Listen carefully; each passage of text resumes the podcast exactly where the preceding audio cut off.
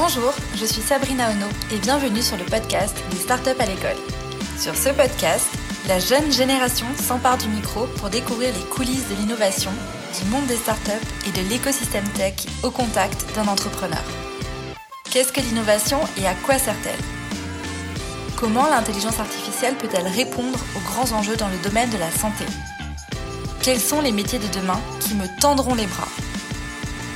Autant de questions qui feront l'objet de la saison 2 de nos épisodes et permettront à nos élèves et étudiants de sortir grandis de cette expérience.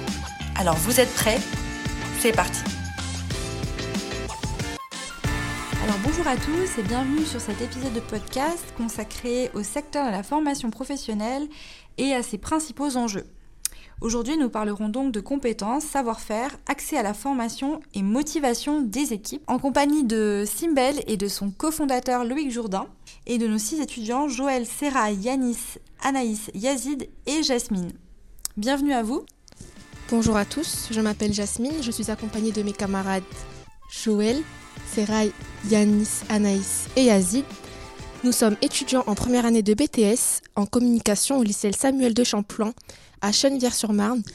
Dans le cadre du projet Startup à l'école, nous sommes chargés de concevoir une recommandation stratégique de communication digitale pour la startup Simbel.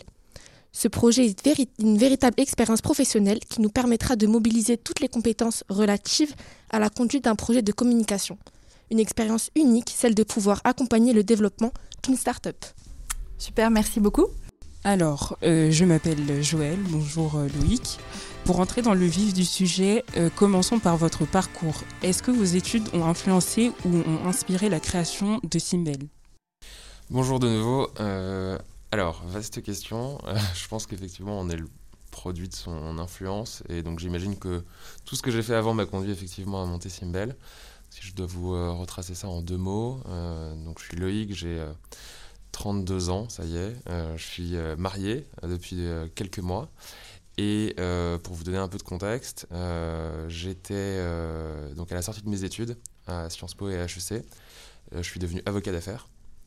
Ça m'a profondément ennuyé, donc je l'ai fait juste le temps de rentrer et de partir. Et, et ensuite, j'ai créé, j'ai rejoint une entreprise, une start-up qui s'appelle Stuti. C'est une marketplace de services. C'est là que j'ai vraiment euh, fait l'expérience concrète euh, de la vie en start-up. Et euh, plus récemment, il y a un an maintenant, j'ai créé Simbel. Donc oui, je pense que tout a contribué un peu à la création de Simbel, parce que quand j'étais avocat d'affaires, j'ai vraiment compris ce que j'aimais, les sujets réglementaires, administratifs, mais aussi ce que j'aimais pas, être dans un cabinet d'avocat. Et par ailleurs, bah, en étant en start-up, j'ai compris ce que j'aimais et ce que j'aimais pas. Et ce que j'aimais énormément, c'est le fait d'être dans un environnement très très dynamique. Euh, et j'ai voulu reproduire ça en créant Simbel. et pour vos expériences professionnelles, est-ce que vous avez eu d'autres expériences avant Simbel qui vous ont marqué? Ouais, donc du coup, bah donc, avocat d'affaires, deux ans en tant qu'élève avocat. donc c'est la période où on apprend à être avocat, mais en fait, on est euh, beaucoup en cabinet d'avocat, pas seulement à l'école d'avocat. Euh, puis ensuite, trois ans euh, chez Stuti, donc qui est une scale-up qui a été rachetée par Cdiscount. Là, je m'occupais de, de la partie business de l'entreprise. Donc, mon but, c'était de lancer les lignes de revenus de l'application. Donc, c'est une application dans laquelle il y avait beaucoup d'usages, beaucoup de personnes qui demandaient des services de babysitting, de ménage, de bricolage, etc. Euh, et l'objectif, c'était de savoir comment est-ce que euh, l'entreprise pouvait gagner de l'argent euh, avec cette application, avec cet usage. Et donc moi, mon job, c'était de créer les lignes de revenus. donc on a lancé trois lignes de revenus. une première qui a consisté à prendre des commissions sur les transactions qui étaient effectuées sur la plateforme. Une deuxième, c'est proposer des services aux personnes qui rendaient des services pour les aider à avoir plus de business, donc euh, que les déménageurs puissent avoir plus de déménagement, que les bricoleurs puissent avoir plus de bricolage, etc. Et une troisième qui a consisté à faire le partenariat avec Cdiscount, où euh, euh, maintenant quand on va sur Cdiscount, quand on achète, je sais pas, un, meuble, on peut le faire monter pour 50 euros de plus par Stuti. Donc ça c'est un partenariat qui est entre Stuti et Cdiscount. C'était une troisième ligne de revenus et c'est ce qui a donné lieu au rachat de Stuti par Cdiscount. D'accord. Et quelles, ont été pardon, vos motivations derrière la création de votre start-up Plein de motivations, je ne sais pas si c'est possible de les décrire en quelques mots, mais l'idée principale, c'est que je me suis rendu compte en quittant le métier d'avocat que bah, mon envie fondamentale, c'était de... Enfin, j'aspirais à une forme de liberté. Donc ça, c'est, je pense assez euh, déterminant dans le choix de créer son entreprise, parce que créer son entreprise, c'est euh, beaucoup de contraintes, beaucoup de responsabilités. Et euh, du coup, je pense que c'est nécessaire d'avoir fondamentalement cette envie de, d'être autonome, parce que sinon c'est difficile de, bah voilà, d'assumer, d'assumer ce choix-là dans la durée. je pense que ça c'est un élément principal. Et le deuxième élément, c'est plus propre à ce qu'on a fait avec Simbel. Qui est le, fait que j'ai toujours beaucoup aimé le sujet de l'apprentissage et de la formation. J'étais prof à côté de, de, mon job à Sciences Po, par exemple, où j'enseignais euh, où j'enseignais le droit. Euh, donc j'aimais beaucoup ce sujet-là et je me suis rendu compte, comme mon cofondateur, que les salariés en entreprise apprenaient finalement assez peu et qu'on leur donnait peu de perspectives d'apprentissage. Alors même qu'aujourd'hui, euh, bah, ça a l'air d'être un élément qui est de plus en plus valorisé par euh, euh, les candidats. Donc pour le dire très simplement, ce, qui a l'air de se passer sur le marché, c'est que des candidats, au moment de faire le choix de leur entreprise, vont évidemment regarder le poste, vont évidemment regarder le salaire, vont peut-être regarder s'il y a un baby-foot ou s'il y a une super mutuelle. mais ce qui remonte de plus en plus dans le choix de leur entreprise, c'est qu'ils vont aussi regarder euh, dans quelle mesure euh, l'entreprise va leur permettre d'apprendre, de progresser de se développer. Et euh, bah, à côté de ça, il y a probablement l'essentiel des entreprises dans lesquelles les perspectives d'apprentissage et de développement sont vraiment pas canon. Et c'est ce problème-là qu'on a voulu résoudre. Et c'est ça, donc c'est l'envie de monter une entreprise et l'envie de résoudre ce problème-là qui nous, a conduit en fait à monter Simbel. Bonjour Loïc, bonjour à tous. donc nous voudrions savoir pourquoi avoir choisi le secteur de la formation professionnelle? Donc la formation au global, c'est ce qu'on appelle la formation initiale, donc c'est euh, vous, ce que vous êtes en train de vivre en ce moment, c'est le fait d'être formé pour arriver sur le marché du travail, et c'est la formation continue. La formation initiale, c'est géré par l'État, euh, globalement, enfin principalement. La formation professionnelle, c'est plutôt euh, opéré par des entreprises. Et la formation professionnelle bah, marche, à mon avis, assez mal, pour une raison en particulier, c'est que tout est extrêmement complexe. Donc c'est complexe quand on est euh, salarié de trouver les bonnes formations qui vont permettre de progresser. C'est complexe euh, de trouver le temps pour euh, réaliser ces formations. C'est complexe de mobiliser les financements pour faire financer ces formations, parce que quand ce sont des formations de qualité, généralement ça coûte un peu cher et ça c'est complexe. Et c'est complexe aussi pour l'entreprise de euh, bah, d'organiser des formations euh, pour ses collaborateurs parce qu'il faut inscrire des gens à des sessions, il faut trouver la bonne formation, etc. etc. Et cette complexité euh, m'a attiré parce que et a attiré aussi mon cofondateur. Et donc c'est pour ça qu'on est rentré sur ce marché-là, c'est qu'on on a eu l'impression de quelque chose de très complexe et d'avoir des pistes de solutions pour résoudre cette complexité et apporter beaucoup de valeur aux personnes qui se forment. Merci beaucoup. bonjour Loïc. Euh, ma question est la suivante. Euh, que nous conseillez-vous entre travailler dans une grande entreprise ou une start-up? Ouais. euh, c'est parce que c'est une question que je me suis posée énormément. Euh, alors, pas dans ces termes-là, mais beaucoup de questionnements sur bah, quel choix de carrière faire, vers quel type de métier s'orienter. Et euh, pour vous donner un début de, enfin, c'est pas du tout un début de réponse, mais en tout cas, la façon dont moi j'ai avancé dans cette réflexion, euh, c'est en essayant de tenter des choses, tout simplement.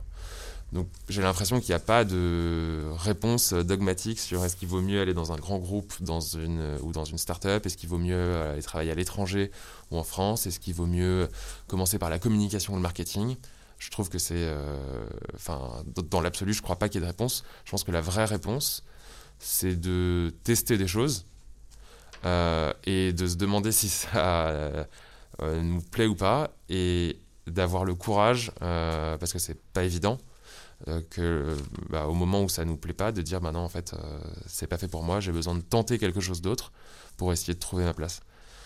Donc, sur grand groupe ou start-up, euh, j'aurais tendance à tenter le grand groupe, voir si ça te plaît, et, euh, et si ça te plaît pas, avoir le courage d'essayer de trouver une autre structure.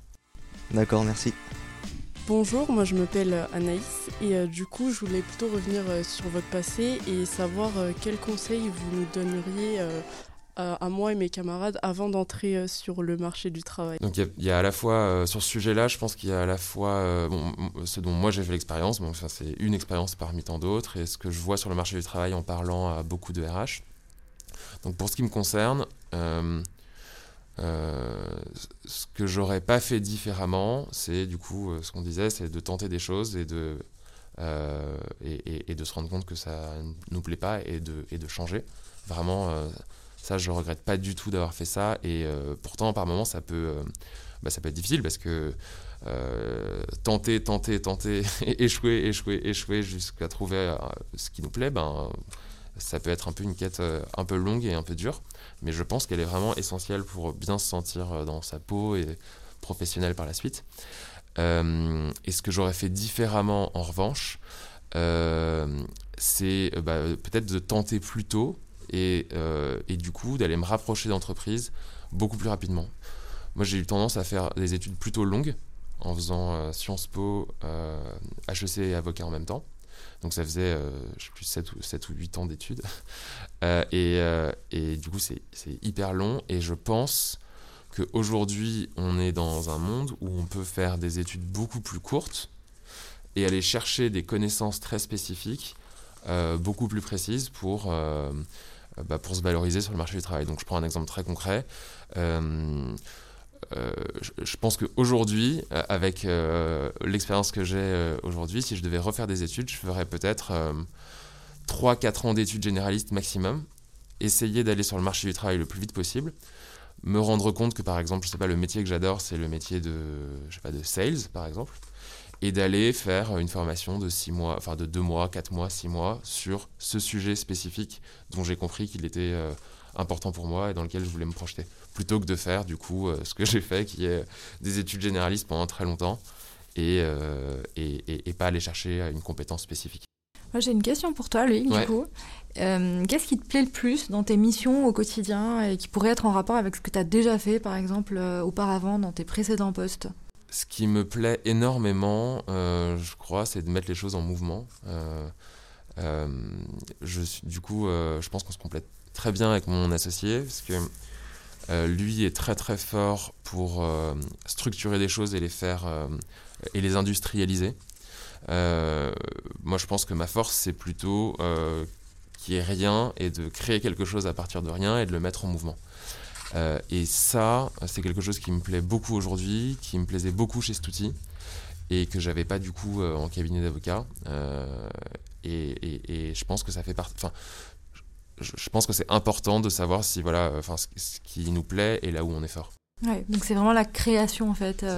Ouais, c'est ça. La création, le fait de pas, bah, évidemment, d'avoir des missions renouvelées un peu chaque jour et en fait de ne pas avoir la possibilité, c'est juste pas une option dans notre situation de refaire la même chose que la veille en fait. Euh, il y a toujours quelque chose de nouveau à faire. Donc tu casses la routine. Casse la routine. Ouais, super. Du coup, euh, merci pour votre réponse. Et j'avais une autre question, parce que du coup, vous avez monté euh, votre, entre... enfin, votre start-up avec votre associé. Et du coup, est-ce que vous pensez que tout le monde est capable de faire ça, d'entreprendre en fait? Bah, je, je, pense oui que tout le monde est capable d'entreprendre. Euh, mais je pense qu'il ne faut pas euh, toujours le faire. C'est-à-dire que. Euh, enfin, comment dire ça?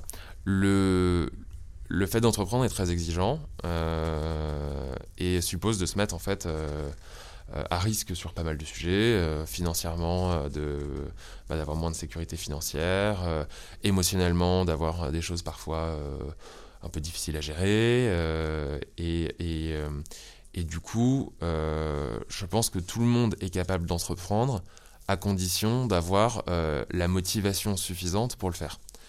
Euh, et aussi probablement de s'y être préparé. Du coup, je pense qu'il ne faut pas entreprendre à tort et à travers. Tout le monde ne va pas devenir Bill Gates, ça c'est à peu près sûr. mais ça ne veut pas dire qu'il n'y a pas d'autres façons d'entreprendre. Je pense que, créer, enfin monter un café, créer des chambres d'hôtes, monter un side project, ouvrir un blog, enfin maintenant les blogs n'existent plus, mais ouvrir un, site avec un podcast, c'est c'est ça aussi, c'est ça entreprendre, hein. c'est mettre quelque chose en, mouvement à mon avis. et du coup, pour moi, la seule certitude qu'il y a, c'est qu'il n'y a pas de certitude de réussir. Euh, et il y a la certitude que ce sera difficile. Euh, et que euh, bah, voilà, quand on met quelque chose en mouvement, c'est une sorte de principe de gravité. Ça nécessite énormément d'efforts pour faire bouger quelque chose. Et donc, il y a une seule certitude, c'est que ce sera difficile. Du coup, avant de le faire, j'aurais tendance à bien vérifier s'il y a la motivation suffisante pour, pour y aller. quoi. Et donc de bien se poser la question euh, au fond de soi et de se regarder vraiment droit dans les yeux sur, euh, voilà, est-ce que en fait j'ai vraiment envie de passer ce moment difficile euh, Est-ce que j'en ai suffisamment envie pour, pour me lancer? Alors à présent, plusieurs questions concernant votre startup. Donc tout d'abord, pourquoi la plateforme Simbel est-elle innovante? C'est une très bonne question. Puisqu'en fait, il y a beaucoup d'innovations, des types d'innovations différents. Donc chez Agora 9 par exemple, donc qui est l'incubateur et l'accélérateur euh, dans lequel on, est, il y a à peu près deux types d'entreprises, je pense. Il y a, euh, donc c'est systématiquement des entreprises innovantes, mais il y a des entreprises d'innovation de rupture, je dirais, avec une technologie très très forte. Euh, donc si vous vous baladez dans les couloirs, vous verrez qu'il y a des personnes qui travaillent sur des sujets éminemment scientifiques et complexes. C'est pas notre cas. Nous, on est plutôt une innovation d'usage, une innovation de service. Donc notre innovation, elle consiste à faire un produit qui est suffisamment simple pour rendre l'expérience de la formation professionnelle simple et pas compliquée comme c'est le cas actuellement. Et pour ça, on a euh, du coup trois piliers dans notre produit. Le premier pilier, c'est euh, le pilier qu'on appelle la marketplace. Donc euh, on a réuni et fait la sélection de formations qui sont hyper pertinentes pour les collaborateurs des entreprises dans lesquelles on est déployé. Euh, et on, donc on a réuni ça dans une marketplace, et donc tout le monde peut accéder à des formations qui sont attractives et demander euh, à son entreprise de euh, faire cette formation.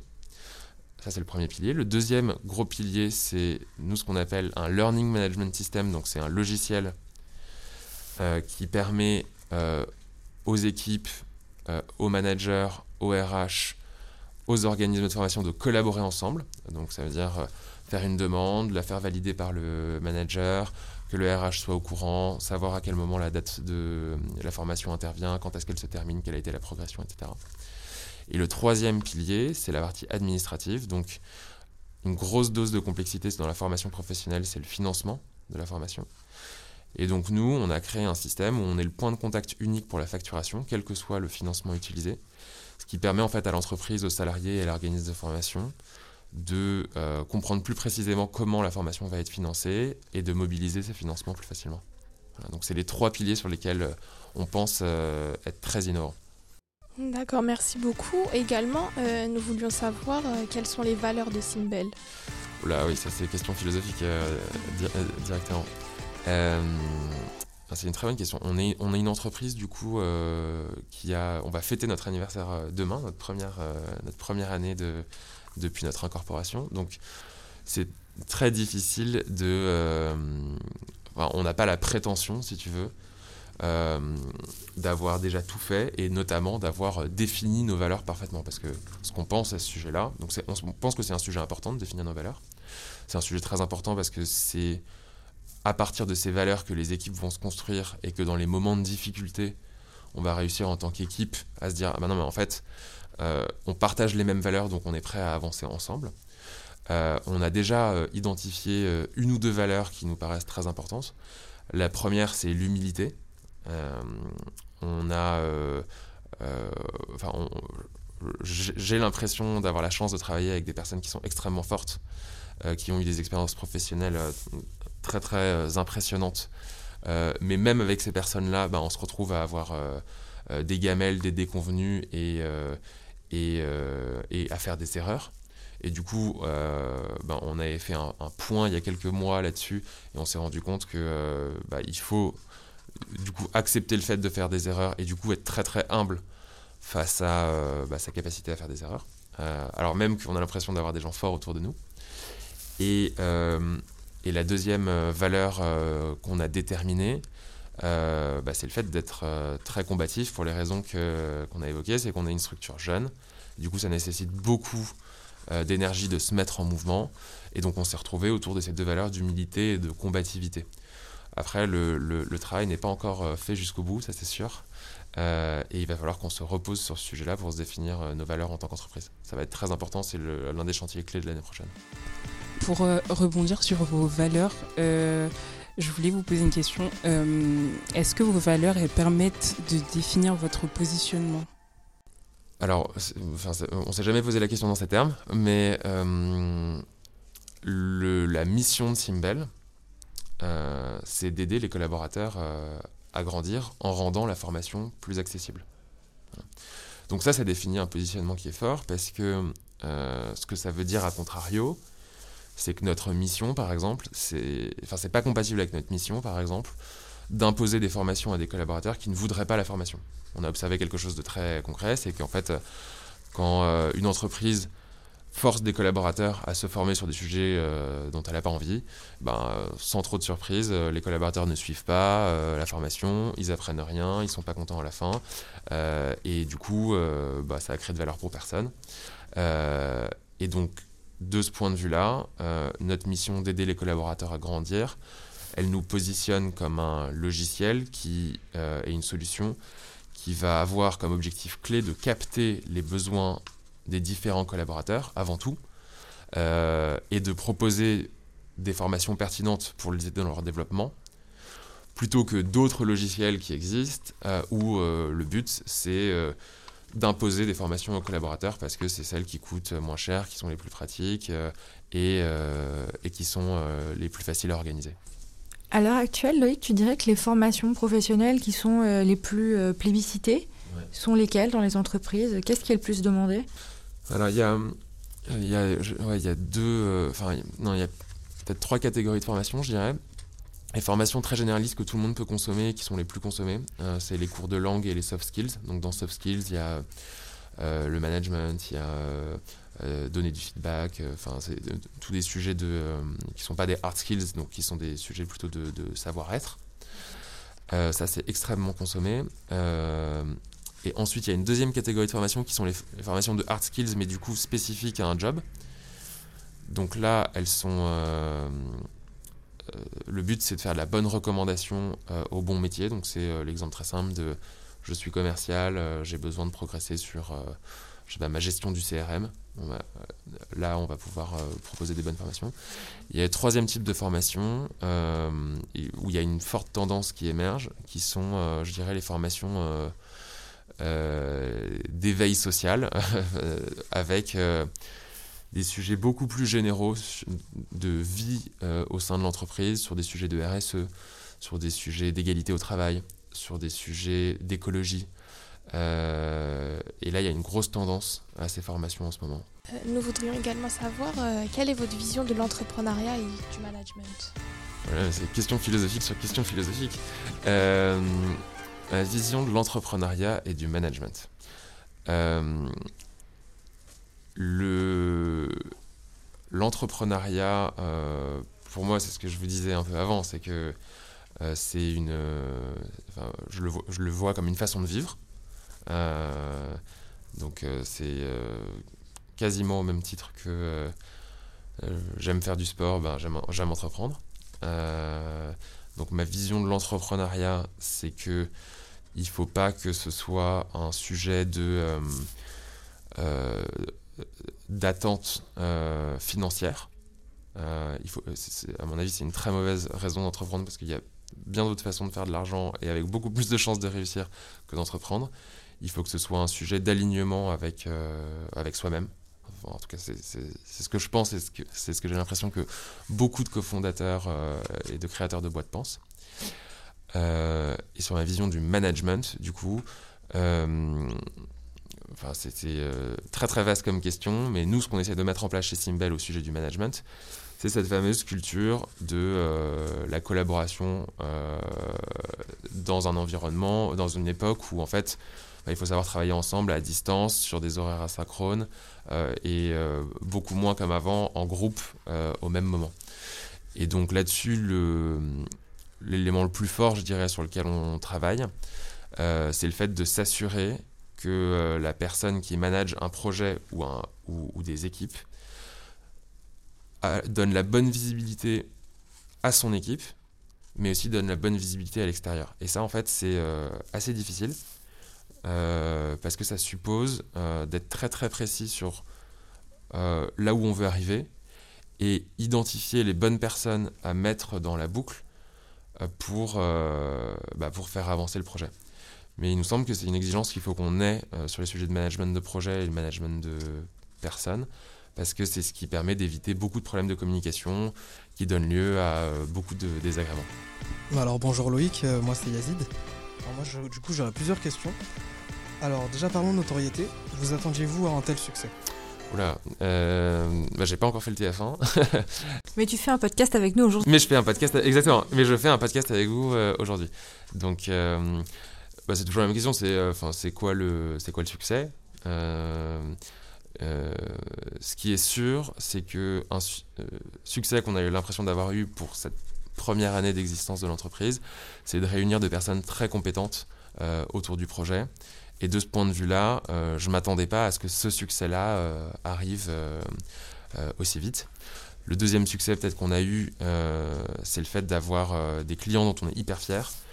Euh, on a déployé la plateforme Simbel chez euh, des entreprises comme Blablacar, euh, comme Meilleurs Agents, comme le groupe Chloé, la maison de mode Push. et en fait, tout ça, ce sont des interlocuteurs qui sont très experts dans leur métier, mais qui sont aussi qui ont une forte ambition sur sur le fait de développer leurs équipes. Ça, c'est peut-être le deuxième plus gros succès et dont on est extrêmement fier. Alors, euh, ma deuxième question, c'est euh, quels ont été les freins dans la création euh, de Simbel? Bah, on, se l'est dit, hein, il y a des freins tous les jours. Hein.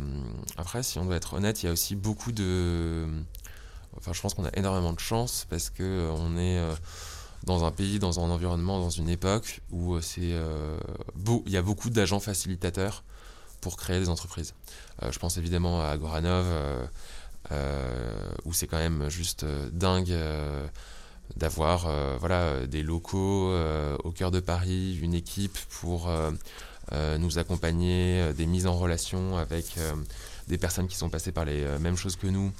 je pense aussi, à la, Banque publique d'investissement par exemple, qui fait un travail incroyable sur bah, l'accompagnement financier des jeunes entreprises pour qu'elles se développent et qu'elles trouvent le financement pour investir et créer leurs produits je pense. Enfin, il y, a toute une série de dispositifs qui font que euh, on nous facilite énormément la vie euh, et qui nous permettent en fait de surmonter euh, les, différents freins du quotidien. Alors, dans le cadre de notre projet, une question un petit peu plus précise quel budget vous allez dédier à la communication? Eh ben, On est en train de travailler sur le budget 2022, donc je ne pourrais pas vous dire exactement le budget dédié à la communication.